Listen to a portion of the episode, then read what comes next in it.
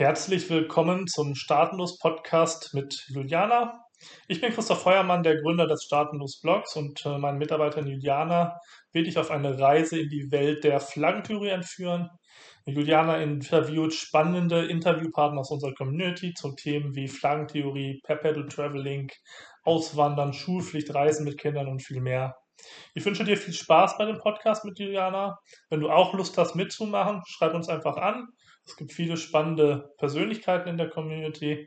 Ich wünsche dir jetzt viel Spaß im Namen des Staatenlos-Teams. Hallöchen zusammen, ich bin Juliana, ich bin die Content Creator von Staatenlos und heute geht es um ein sehr wichtiges Thema, beziehungsweise Privacy, Sicherheit im Internet und deswegen ist unser Gast der Alexander Betz und er ähm, betreibt schon das, äh, die Firma sogenannte Privacy Tutor und er hat viele coole Insights zu erzählen, vor allem was die Sicherheit für, für digitale Nomaden und Perpetual Travelers angeht. Hallo Alex. Hi Juliana, danke für die Einladung. Ja, ich freue mich total, dass du dabei bist. Ähm, wie, wie bist du zu diesem Thema von Sicherheit und Privacy gekommen? Mhm. Ähm, also ich habe Privacy Tutor die Webseite vor ungefähr drei Jahren, glaube ich, gestartet mhm. und äh, habe davor ein Wirtschaftsinformatikstudium gemacht. Das heißt, ich war immer so ein bisschen technisch unterwegs, aber ich war jetzt nie der überkrasse Nerd. Und dann kam ich unter anderem auch ein bisschen durchs Reisen, aber auch einfach durch persönliche Interessen auf das Thema äh, Privatsphäre und Sicherheit, also zusammengefasst, wie können wir eigentlich mehr Kontrolle über unser digitales Leben erlangen?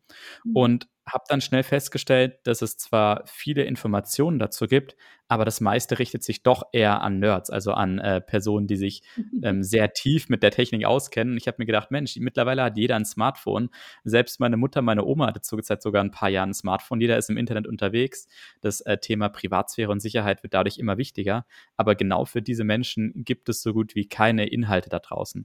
Ja. Und das war mein Ziel damit, Privacy Tutor ähm, für solche, ich sag mal, normalen Internetnutzer ähm, hilfreiche Inhalte bereitzustellen. Ja, das ist ein cooler Punkt, weil also ich bin auch den ganzen Tag vor dem PC, ich habe auch Smartphones, aber ich denke nie an Privatsphäre. Also ich erwarte auch nie das, das Schlimmste von anderen Menschen zum Beispiel. Und äh, ja. das ist ein cooles Thema, also hier äh, Sicherheit. Also Privatsphäre legt man nur Wert drauf, wenn man nicht mehr hat. genau, ja. Und ähm, Gut, wenn ich zum Beispiel jetzt mit meiner Oma reden würde und würde erzählen, was ist wichtig für die Sicherheit, wie würdest du vorangehen? Mhm, ähm, also wie du schon gesagt hast, es gibt einmal Sicherheit und einmal Privatsphäre. Und oftmals wird es so in einen Topf geworfen, aber tatsächlich sind es schon zwei unterschiedliche Konzepte. Also wenn man das mal auf die analoge Welt überträgt, dann haben wir zum Beispiel äh, in vielen Läden, äh, in vielen, ja, in, in der Stadt mittlerweile viele Überwachungskameras, also ein Beispiel aus der analogen Welt. Und Überwachungskameras sind ein gutes Beispiel dafür, dass dadurch zwar man generell mehr Sicherheit bekommt, aber die Privatsphäre eingeschränkt wird. Das heißt, es kann auch manchmal sein, dass man zu, durch mehr Privatsphäre weniger Sicherheit bekommt oder auch umgekehrt. Äh, also nur, um, um, das Konzept so vorab ein bisschen, bisschen zu erklären. Aber die Sicherheit sollte aus meiner Sicht immer an erster Stelle sehen, auch in der digitalen Welt. Und was du jetzt deiner Oma erklären könntest, ähm, sind so ein paar Basics, die, glaube ich, immer, die immer noch bei vielen Leuten nicht wirklich gemacht werden. Also ähm, ich habe so drei Basics parat, die wahrscheinlich mit am wichtigsten sind. Und äh, der, eine, der erste Punkt ist, Updates zu installieren äh, so auf all seinen Geräten, also auf seinem Laptop, auf seinem Handy, von den Apps, vom Betriebssystem. Einfach weil es weil kein Betriebssystem, keine App perfekt ist und dadurch immer wieder Sicherheitslücken entstehen, aber die in der Regel auch ziemlich schnell wieder gestopft werden von den Herstellern wie Apple oder Microsoft. Mhm. Und deswegen ist es wichtig, vor allem die Sicherheitsupdates immer so schnell wie möglich zu installieren, beziehungsweise einfach automatische Updates zu aktivieren. Das machen viele auch nicht. Die schieben das dann monatelang auf die, ba auf die Bank hinaus, weil die denken, oh, mein Computer funktioniert dann nicht mehr richtig. Ähm, ja, kann schon sein, dass manchmal die Funktionsweise ein bisschen eingeschränkt wird. Aber in der Regel passiert sowas auch nur, wenn man es monatelang hinauszögert und sich dann die ganzen Updates aufstauen und dann miteinander kollidieren sozusagen.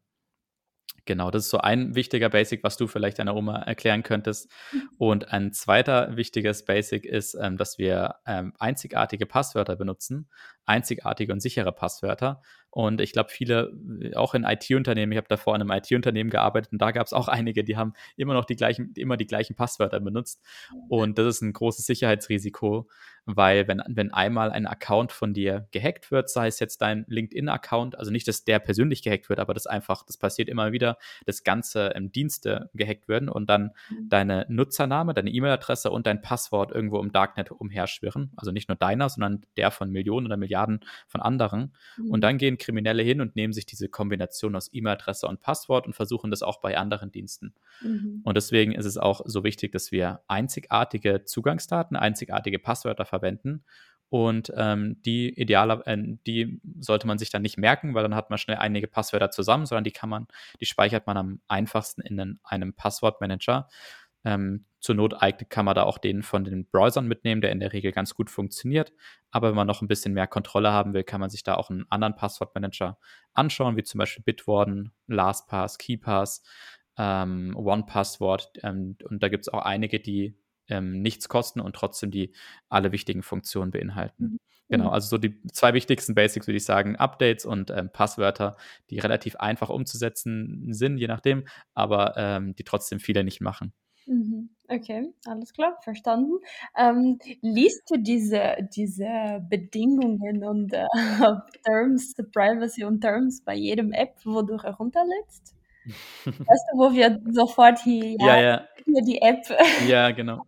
Ja, das ist äh, eine gute Frage. Ja. Ähm, in der Regel lese ich die auch nicht durch, sondern ich versuche tatsächlich im ersten Schritt äh, äh, schon mal äh, mir Apps oder Dienste herauszusuchen, die, ähm, die auf meine Privatsphäre achten oder wo ich zum Beispiel meine, meine, meine Daten selbst unter Kontrolle habe. Also zum Beispiel, anstatt dass ich ähm, als äh, für meine Notizen Evernote benutze, wo meine Notizen dann einfach irgendwo in, USA, in der USA gespeichert sind. Ich weiß gar nicht, was mit den Notizen passiert und ich habe keine Kontrolle darüber. Benutze ich lieber eine Notiz-App, wo dann meine Daten bei mir lokal sind.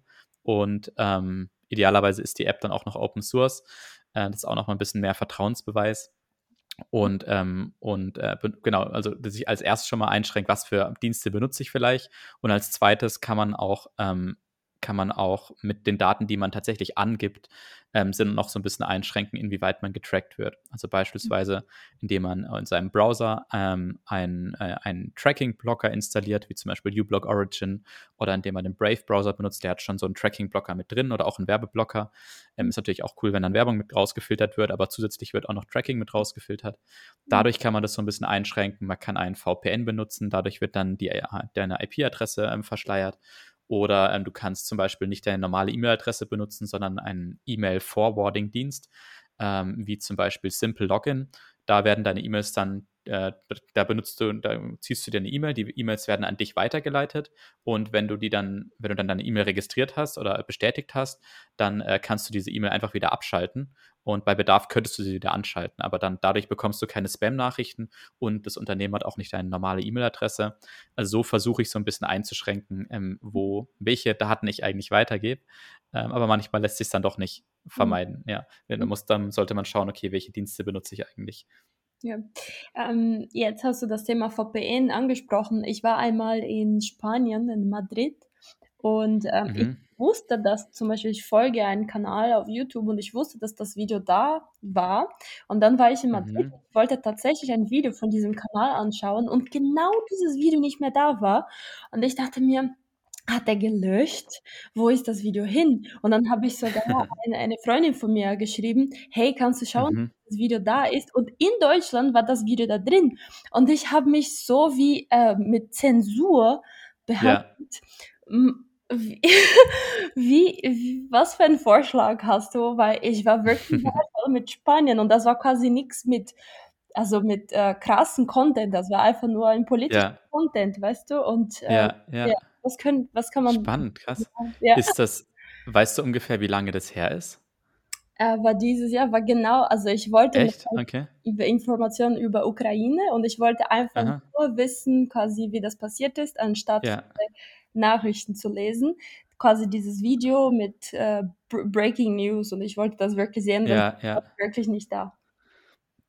Ja, spannend. Also ich frage, weil es eigentlich seit ein paar Jahren in der EU ähm, eine Regel, eine Richtlinie gibt, Ähm, ich glaube, mir fällt gerade der Name nicht ein. Ich wusste es mal. Aber ähm, die Regel besagt, dass man, dass es eigentlich in der EU, soweit ich weiß, kein Geoblocking geben darf, zumindest nicht für äh, kostenlose Inhalte. Deswegen gibt es immer noch Geoblocking bei ARD, ZDF, ORF und so weiter. Ähm, und aber technisch gesehen kann das durchaus sein. Also das nennt man eben Geoblocking, dieses Vorgehen. Mhm. Und Geoblocking bedeutet, dass je nachdem, wo du dich befindest, ähm, dir unterschiedliche Inhalte angezeigt werden oder eben halt nicht angezeigt werden. Mhm. Und das ähm, kann an verschiedenen Gründen liegen. Also zum einen, größtenteils sind es zwei Gründe. Der erste Grund ist äh, politischer Natur. Also ich kann mir jetzt schle schle schlecht vorstellen, dass es in Spanien wirklich der Fall war, aber könnte in der Theorie sein. Oder in China oder Russland oder so ist natürlich ein, äh, da ist es äh, natürlich gang und gäbe, dass du auf viele Dienste gar nicht zugreifen kannst, ne? wie auf Google, auf äh, WhatsApp, Facebook und so weiter. Die sind ja in China zum Beispiel gesperrt. Das habe ich auch selber gemerkt, als ich vor zwei, drei Jahren mal in China war. Mhm. Und das machen die, indem sie ähm, indem geschaut wird, ähm, okay, in welche, auf welche Seiten willst du aufrufen und wo befindest du dich gerade? Und dieses, deine, deine Standort kann man über, ein, über deine IP-Adresse ähm, am, am, zuverlässigsten ähm, ähm, feststellen. Und deswegen wird dann ähm, Im Beispiel von China sagt China, okay, du darfst dich nicht äh, nach Fa zu Facebook tunneln und sehen halt, dass du Facebook aufrufst und deswegen blockieren die das.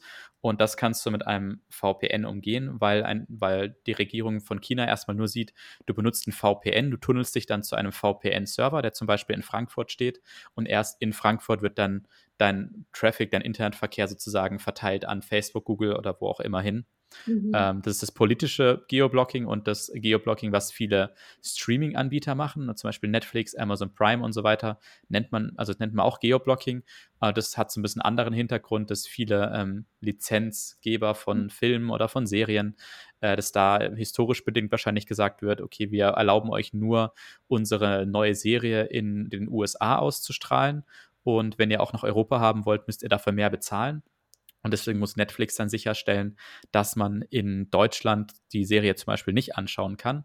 Und das machen sie dann über die IP-Adresse. Und auch das kann man mit einem VPN umgehen, indem ich mich dann zum Beispiel in die USA tunnel und für Netflix dann so aussehe, als ob ich ähm, aus der USA auf die Inhalte zugreife. Ja. und ähm, dann, das heißt nicht, nicht jeder VPN ist äh, gleich, oder? Also wie, wie gehe ich vor, eine vernünftige VPN auszusuchen? Mhm, mhm. Ähm, ja, auf jeden Fall. Nicht jeder VPN ist gleich. Ich habe mir doch, es ist auch so ein bisschen das Gebiet, wo ich am meisten Zeit verbringe mit Tools. Ich habe bestimmt so 30 verschiedene Anbieter in den letzten Jahren getestet und da gibt es doch erhebliche Unterschiede. Also der, äh, der erste Punkt ist, dass man sich von kostenlosen VPNs in der Regel eher die Finger lassen sollte, da die meistens mit unseren Daten Geld verdienen, weil, weil es kostet ja auch Geld äh, für die VPN-Anbieter, dass die sich irgendwelche Server mieten und so weiter. Und in der Regel verdienen die dann damit, indem sie die Daten weiterverkaufen, was ja in einer gewissen Weise das genaue Gegenteil ist, was wir erreichen wollen, also weniger Privatsphäre. Mhm. Es gibt so ein paar kostenlose VPN-Anbieter, die dann ein bisschen abgespeckte Variante haben, wie zum Beispiel Proton VPN oder ExpressVPN hat auch eine kostenlose 7-Tage-Version äh, auf Android und iOS. Ähm, genau, ansonsten, wenn es dann um bezahlte VPN-Anbieter geht, dann ähm, gibt es verschiedene Punkte, auf die man achten sollte. Also wenn man jetzt unbedingt Geoblocking umgehen will, dann ähm, sind in, in, der Regel schaffen es nur die besseren Premium-Anbieter, vor allem bei Netflix, Amazon Prime und so weiter, da die ansonsten eher ausgesperrt werden von den Streaming-Anbietern. Und wenn einem Privatsphäre wichtig ist, dann sollte man zum Beispiel schauen, was für einen Track Record hat das Unternehmen, äh, wo haben sie ihren Sitz, ihren Standort. Also da ist zum Beispiel Proton VPN oder Mulvat sind so zwei Kandidaten, die ich ganz gut finde, was die Privatsphäre angeht. Wenn es so um Allround-Sieger geht, ist bei mir ExpressVPN äh, mhm. aus meiner Sicht der beste Anbieter, weil äh, mit, man mit dem zum einen äh, extrem einfach, man kann ihn extrem einfach bedienen. Es gibt ihn für alle Geräte, die man sich vorstellen kann. Man mhm. hat Server in 90 Ländern und das Geoblocking kann meiner Erfahrung nach mit dem ExpressVPN am besten umgehen. Mhm. Aber genau, da gibt es eben verschiedene Anbieter. Man kann sich da, wenn man sich dafür interessiert, sollte man sich da noch mal ein bisschen informieren. Mhm. Okay, danke dir. Ähm, und hinsichtlich ähm, Handy oder Marke oder Oper Operating System, ähm, gibt es da quasi was, was gut ist, was schlechter ist, was quasi ähm, greifbar ist, quasi oder sicherer ist? Mhm, mhm. Ja, also ganz pauschal ist es natürlich schwer zu sagen. Ich würde sagen, das erste ist, äh, das, das, der erste Punkt ist ähm, den Basic, den ich am Anfang genannt habe, dass man immer ein Betriebssystem nutzen sollte, was auf dem aktuellen Stand ist. Das bedeutet bei, äh, vor allem bei Android leider, dass man sich auch mal anschauen muss, was wie, wie alt ist eigentlich mein Gerät, weil viele Hersteller ähm, unterstützen nur Software-Updates für die ersten zwei Jahre oder so, vor allem von den günstigeren Handys. Ähm, bei den teureren sind es dann vielleicht schon so vier oder fünf oder bei den Google Pixels und auch bei Apple sind es, glaube ich, vier oder fünf Jahre. Mhm. Ähm, ansonsten ja, ist, wenn man ein bisschen tiefer einsteigen will in die Materie, könnte man sich Linux mal anschauen als ähm, Betriebssystem für den Computer oder für den Laptop. Habe ich auch mal benutzt, geht auch als Nicht-Techie, als Nicht-Programmierer, aber es sind schon so ein paar Einschränkungen, muss ich da schon mal erst mal ein bisschen reinarbeiten. Und aber letztendlich hat man dadurch natürlich mehr Kontrolle und in, im Endeffekt auch mehr Privatsphäre und Sicherheit, zumindest wenn man es richtig macht, weil eben kein großer Tech-Konzern, keine Datenkrake hinten dran steht. Ähm, wenn man jetzt Microsoft oder ähm, oder Android und Apple vergleicht, bin ich oder sind viele eher so tendieren eher Richtung Apple, weil Apple dann doch eher mit den Geräten Geld verdient und Microsoft und Google verdienen immer mehr Geld oder fast das meiste Geld, zumindest im, im, im Fall von Google, mit, äh, mit Werbung und das sieht man auch dabei, wie viel Daten abgegriffen werden. Mhm. Ähm, deswegen, wenn man sich dafür eins entscheiden müsste, würde ich sagen, ja, vielleicht lieber Apple, aber äh, da gibt es jetzt auch, ja, ist jetzt auch nicht unbedingt so, dass es nur dass man nur Apple benutzen sollte. Und es geht auch ein bisschen darum, wie, ähm, wie stelle ich eigentlich, eigentlich das Gerät ein. Also benutze ich zum Beispiel mein, mein MacBook benutze ich zum Beispiel ohne Apple-Account. Ähm, das geht bei, bei Mac geht es noch, bei Microsoft glaube ich fast nicht mehr. Aber auch welche Telemetriedaten schicke ich an, an die Anbieter raus und so weiter. Mhm. Weil das ist auch interessant. Äh, letzte Woche hatte ich auch ein Gespräch mit einem Freund gehabt und äh, er hat mich natürlich mit dem MacBook und mit dem iPhone gesehen und er hat gesagt, äh, ja, Apple ist nicht mehr so sicher, wie es in der Vergangenheit war, weil die können wissen quasi, was für eine Version zum Update kommt und die können dann quasi ein Virus, also ganz genau kann ich auch nicht erklären, wie er gesagt hat, quasi mhm. ein Virus oder, oder diese, diese Löcher für die neue Version des, des Updates äh, suchen und dann, sobald du das aktualisierst, bist du dann quasi anfällig für Attacke. Mhm. Okay, also sagt mir jetzt so ganz konkret nichts. Es gibt sogenannte Zero-Day-Attacken, die ähm, sozusagen Attacken, die noch nicht bekannt sind und wo dann Sicherheitslücken ausge ausgenutzt werden. Aber das Risiko hat man auf allen Betriebssystemen ähm, und im Endeffekt ja, also wahrscheinlich Mac ist schon noch ein bisschen sicherer, was aber auch unter anderem daran liegt, dass wahrscheinlich mehr Leute Windows benutzen und mhm. Apple macht, äh, macht vielleicht auch ein bisschen besseren Job des Betriebssystems, ein bisschen mehr ähm, runterzufahren, also ein bisschen weniger Rechte rauszugeben. Ähm, und was auch noch ein allgemeines Prinzip ist, dass man dass in, in der Regel in mobile Betriebssysteme tatsächlich ähm, eher sicherer sind als Desktop-Betriebssysteme. Das können sich viele nicht vorstellen, aber es liegt einfach an der Natur von mobilen Betriebssystemen, also von Android oder iOS, dass ähm, hier die Apps relativ wenige Berechtigung haben, auf die restlichen ähm, Dateien zuzugreifen. Man nennt das dann auch eine Sandbox. Die sind eher so fast in, ihrer eigenen, in ihrem eigenen Sandkasten. Mhm. Und deswegen ähm, lohnt sich zum Beispiel auch kein Antivirenprogramm, äh, keine Antiviren-App zu installieren auf Android oder iOS.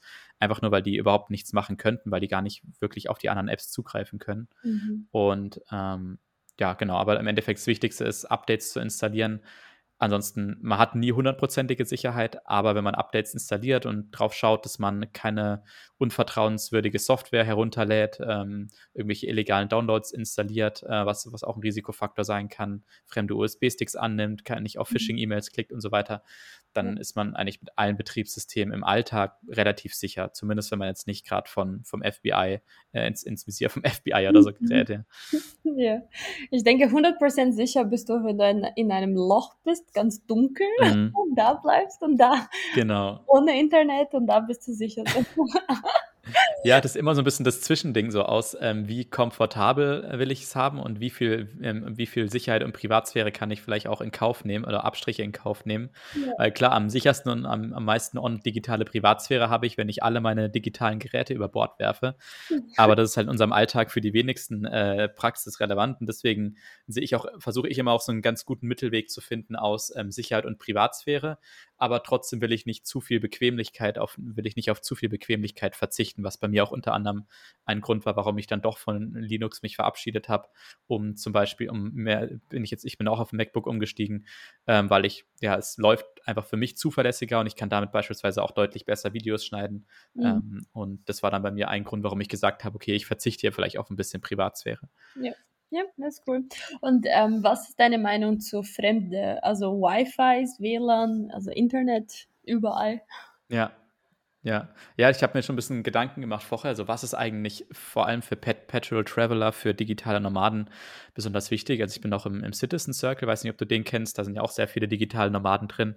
Da ist auch immer interessant, sich so mit verschiedenen Leuten auszutauschen über über die Themen. Und für für Menschen, die viel am Reisen sind, ist Sicherheits und Privatsphäre natürlich noch mal 'n deutlich wichtigeres Thema. Und ähm, unter anderem ja ein Punkt, weil du dich ja immer in andere Netzwerke einklingst, weil du irgendwie vom Coworking Space, vom ähm, Café, vom Flughafen aus arbeitest und aufs WLAN zugreifst.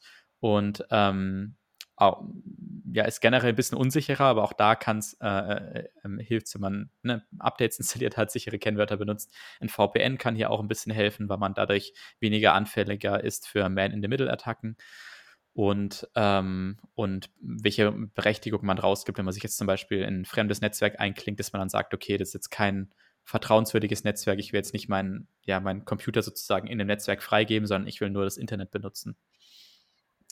Ja, wie macht man das? Weil ich bin jetzt zum Beispiel in einem Airbnb und äh, ich habe quasi mich eingeloggt, weil ich brauchte Internet. Wie, wie kann ich ja. das also besser machen? Ja, ja.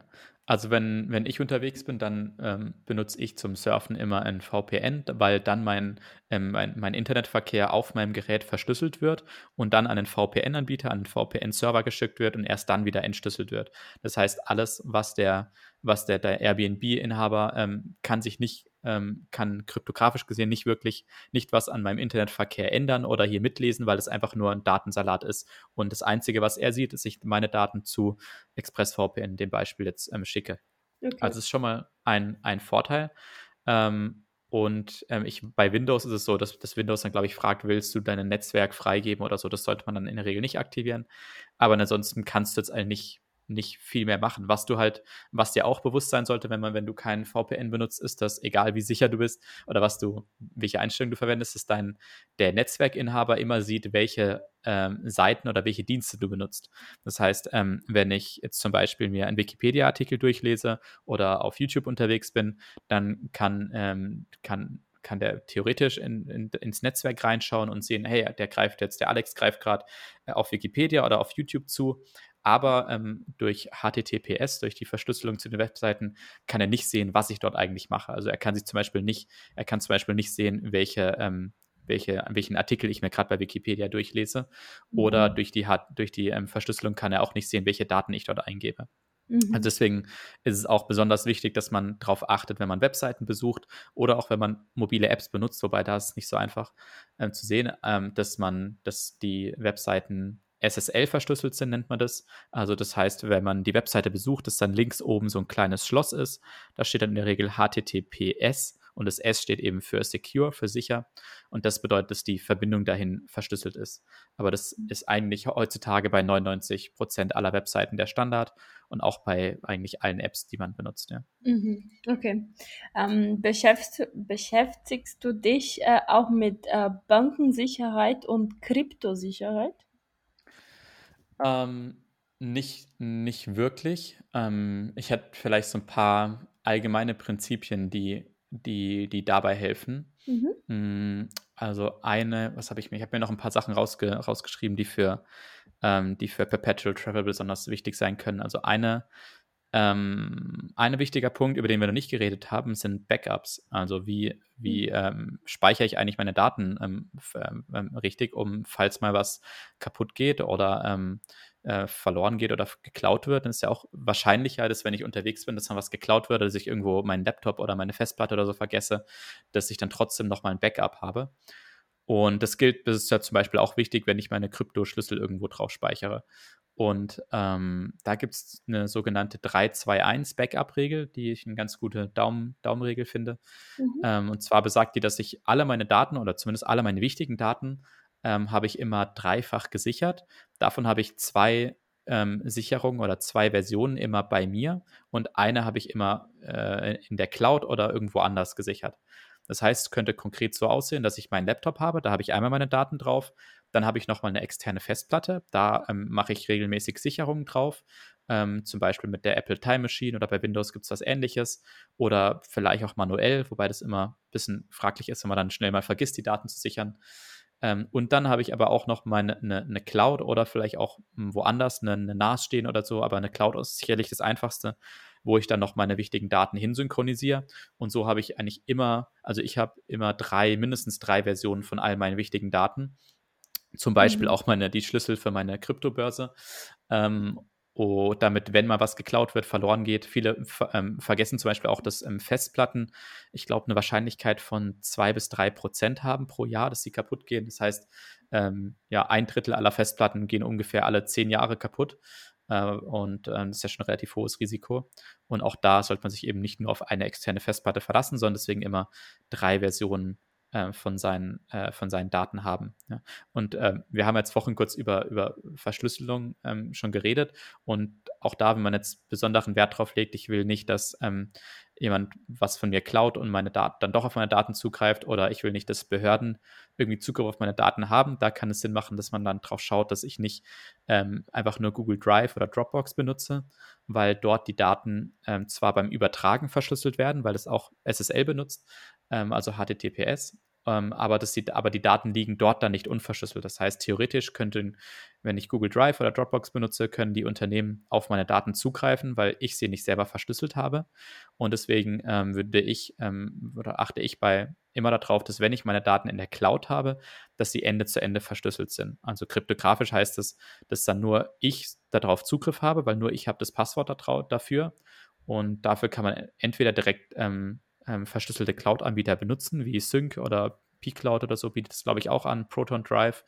Oder man kann es auch sich selbst einrichten, wenn man zum Beispiel Google Drive, Dropbox benutzt, dann kann man nochmal eine extra App verwenden wie Boxcryptor, Cryptomator oder Vera, VeraCrypt ähm, und damit dann die Daten lokal verschlüsseln und erst dann in die Cloud schicken. Ähm, genau, das sind, das sind so verschiedene Möglichkeiten. Ich hoffe, ich habe dich jetzt nicht überladen mit, mit, mit irgendwelchen technischen Begriffen. Ne? Ich habe ein paar Hausaufgaben für mich schon gesammelt, ich hier sicher auf der sicheren Seite sein kann. Ja, boah, interessant, weil ich habe tatsächlich Google Drive und mhm. äh, bin zufrieden damit, aber klar. Und äh, man muss jetzt, also wenn man dieser 3, 2, 1, also man muss viel Speicherplatz haben, ne? Weil, oder mit 3 genau, es, wird. Ja, ja, ist immer die Frage, wie viele Daten man letztendlich hat. Also meistens ist es tatsächlich so, dass die wichtigsten Daten am wenigsten Speicherplatz ähm, verursachen. Also das Beispiel jetzt von dir mit den äh, Schlüsseln von meiner Kryptobörse. Also die sind äh, nicht groß, ne? die sind vielleicht ein paar Byte groß, ein paar Kilobyte. Ähm, aber wenn die weg sind, dann ist schon ziemlich blöd. Oder zum Beispiel irgendwelche Verträge, irgendwelche Dokumente. In der Regel sind so solche Daten wenige Gigabyte, die man relativ einfach ähm, sichern kann. Aber gerade bei den Daten wäre das umso schlimmer, wenn die weg sind. Mhm. Klar, dann gibt es noch äh, Filme, Musik, Fotos, sind dann eher größere Dateien, die eventuell auch wichtig sein können. Ähm, und da ja, gibt es dann verschiedene Möglichkeiten. Also ich habe zum Beispiel bei mir zu Hause eine NAS stehen, aber da habe ich dann 16 Terabyte, da kann ich alles drauf synchronisieren. Ähm, aber ansonsten gibt es auch mittlerweile viele Cloud-Anbieter, die schon relativ günstig, äh, wo ich schon relativ günstig irgendwie ein, zwei Terabyte bekomme und das ist ja schon einiges an, an Speicherplatz. Ähm, und dann könnte man da zum Beispiel noch seine Fotos sichern, weil man zum Beispiel auf der Reise ja auch viele Fotos macht und die ja dann auch nicht weg sein sollten, wenn mein Handy geklaut wird oder mein PC den Geist aufgibt. Mhm. Okay. Und hinsichtlich Nachrichten gibt es quasi sichere Apps oder also Chat-Nachrichten quasi, dass du empfehlen kannst? Mhm, mhm. Ähm, also ich bin großer Fan von Signal äh, als Alternative zu WhatsApp. Ähm, einfach weil Signal mittlerweile ziemlich verbreitet ist, ähm, weil Signal extrem einfach zu benutzen ist und ähm, weil Signal einiges besser macht als WhatsApp. Ähm, Signal ist ähnlich wie WhatsApp auch Ende zu Ende verschlüsselt, aber Signal ist zum einen gehört zu keiner großen Datenkrake, ähm, zum anderen achten sie aber auch darauf, dass zum Beispiel Metadaten ähm, auch noch verschlüsselt werden oder zumindest oder sehr wenig abgegriffen werden, weil WhatsApp sagt zwar immer, dass sie Ende zu Ende verschlüsselt sind, was wahrscheinlich auch stimmt. Also das heißt, WhatsApp selbst, äh, Ende zu Ende heißt ja, dass ähm, der, der, Anbieter nicht mitlesen kann. Also sprich, wenn ich mit jemandem eine WhatsApp-Nachrichten schreibe, dann sieht WhatsApp äh, nicht, was ich da drin schreibe, sondern nur ich und die andere Person, wenn ich mit dir jetzt WhatsApp-Nachrichten schreibe. Aber was WhatsApp immer noch sehen kann, ist, äh, mit wem schreibe ich eigentlich, wie oft schreibe ich, wann schreibe ich, äh, wie groß sind die Daten, die ich abschicke, ähm, wie lang sind die Nachrichten und so weiter. Das sind alles Metadaten. Also mhm. man bezeichnet bezeichnet das auch Daten über Daten und die sind alle nicht verschlüsselt, die fallen alle WhatsApp in die Hände und das sind Daten, mit denen äh, Facebook dann letztendlich ähm, Werbe, Werbe, mit Werbung Geld verdient. Das ist bei Signal, äh, so, sollte nicht so sein, weil Signal auch eine Non-Profit-Organisation ist. Und ähm, Telegram ist auch noch ein sehr verbreiteter Nachrichtendienst, aber da ist auch so ein bisschen die, die äh, ein bisschen fraglich, okay, wer steckt eigentlich dahinter, was ist eigentlich deren Ziel? Und vor allem, was mich auch stört, ähm, Telegram ist standardmäßig nicht Ende zu Ende verschlüsselt. Das heißt, wenn ich mit jemandem schreibe, dann äh, kann theoretisch Telegram immer noch mitlesen, was ich ein großes No-Go finde, einfach aus der Theorie heraus. Und es gibt zwar die Möglichkeit für eine Ende-zu-Ende-Verschlüsselung, aber die muss man auch immer erst aktivieren, dann denkt man da nicht dran, dann muss der andere vielleicht noch zustimmen und so weiter. Deswegen ähm, finde ich, Signal ist ein guter, guter Mittelweg aus Bequemlichkeit und äh, trotzdem mehr Sicherheit und Privatsphäre. Mhm. Okay, es war nicht wegen dem Tweet vom Elon Musk, oder? ich habe schon davor Signal benutzt, aber ähm, ja, war, fand ich jetzt auch nicht schlecht, dass, dass, äh, dass der Elon dann auch noch darauf aufmerksam gemacht hat und innerhalb von einem Tag hat irgendwie Signal doppelt so viel Nutzer gehabt, genau. Sehr schön. Ähm, ein letzter Vorschlag für Perpetual Travelers. Äh, ja, ein kleiner Hack, den, der mir noch eingefallen ist, ist, dass man, bevor man kontrolliert wird, ähm, sein Handy oder auch sein, seine Geräte herunterfährt, weil ähm, was viele nicht wissen ist, wenn man mittlerweile haben ja die meisten Handys oder auch Laptops biometrische ähm, biometrische hm, Zugang, ne? also ich über meinen Fingerabdruck oder, oder über mein Gesicht Zugang zu, der, zu meinem Gerät habe. Aber wenn man sein Gerät einmal runterfährt und dann wieder hochfährt, das ist dir vielleicht auch schon mal aufgefallen, wenn du ein iPhone oder ein MacBook hast, dann äh, muss man sein Passwort wieder eingeben und es reicht nicht, wenn man nur seinen Fingerabdruck oder sein Gesicht verwendet.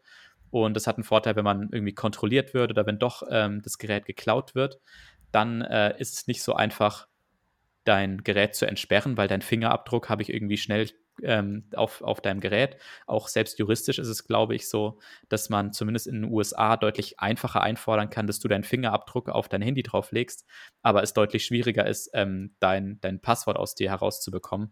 Äh, vor allem, wenn du einfach sagen kannst, du hast es vergessen, du weißt es nicht oder so.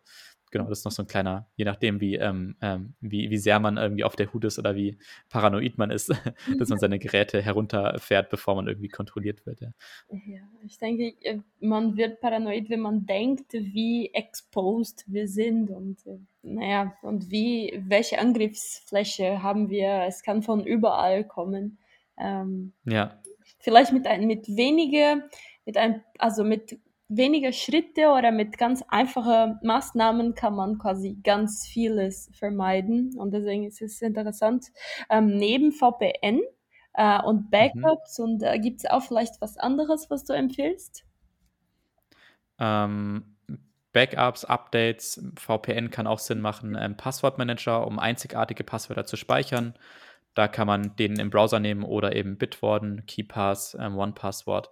Äh, Bitwarden ist auch komplett kostenlos und ist in einer halben Minute eingerichtet, extrem einfach zu verwalten. Mhm. Ähm, und noch Zwei-Faktor-Authentifizierung zu benutzen. Da haben wir jetzt noch gar nicht drüber geredet, ja. aber das ist nochmal eine extra Sicherheitslayer, um vor allem wichtige Accounts zu schützen. Ne? Also wenn du jetzt ähm, doch bei Google oder bei Apple bist oder so, dass du dann schaust, dass du da zwei Faktor äh, aktiviert hast.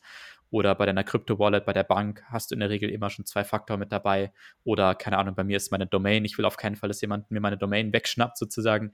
Und deswegen habe ich auch meinen Domain-Provider mit, mit einer Zwei-Faktor-Authentifizierung ähm, ähm, geschützt. Das heißt, selbst wenn jemand ähm, mein Passwort bekommen sollte, auf welche Art auch immer, kann er sich trotzdem immer noch nicht einloggen, weil er eben diesen zweiten Faktor noch nicht hat.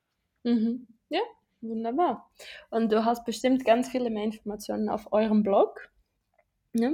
Genau, man kann einfach auf unseren Blog gehen, privacytutor.de oder wo ich jetzt seit einem Jahr auch noch aktiver ähm, bin, was, was ähm, verschiedene Info-Content angeht, ist auf YouTube, da auch einfach nach Privacy Tutor suchen. Oder wenn man keine Lust auf Google hat, ähm, kann man auch ähm, auch Individuos oder äh, FreeTube oder so benutzen, dann kann man YouTube-Videos anschauen, ohne auf YouTube zu sein. Ähm, genau, äh, da, da ähm, veröffentliche ich so einmal die Woche Videos über verschiedene, ähm, verschiedene Themen. Sehr, sehr gut. Alex, vielen lieben Dank. Ich habe mich super gefreut, den Podcast mit dir zu haben. Und es war sehr aufschlussreich. Äh, es ist ein sehr wichtiges Thema und alle Perpetual Traveler sollen zumindest sowas davon gehört haben. Äh, vielen lieben Dank. Cool, danke für die Einladung. Hat mir echt viel Spaß gemacht. Sehr, sehr gerne. Ciao, Juliana. Alles Gute, bis dann. Tschüss.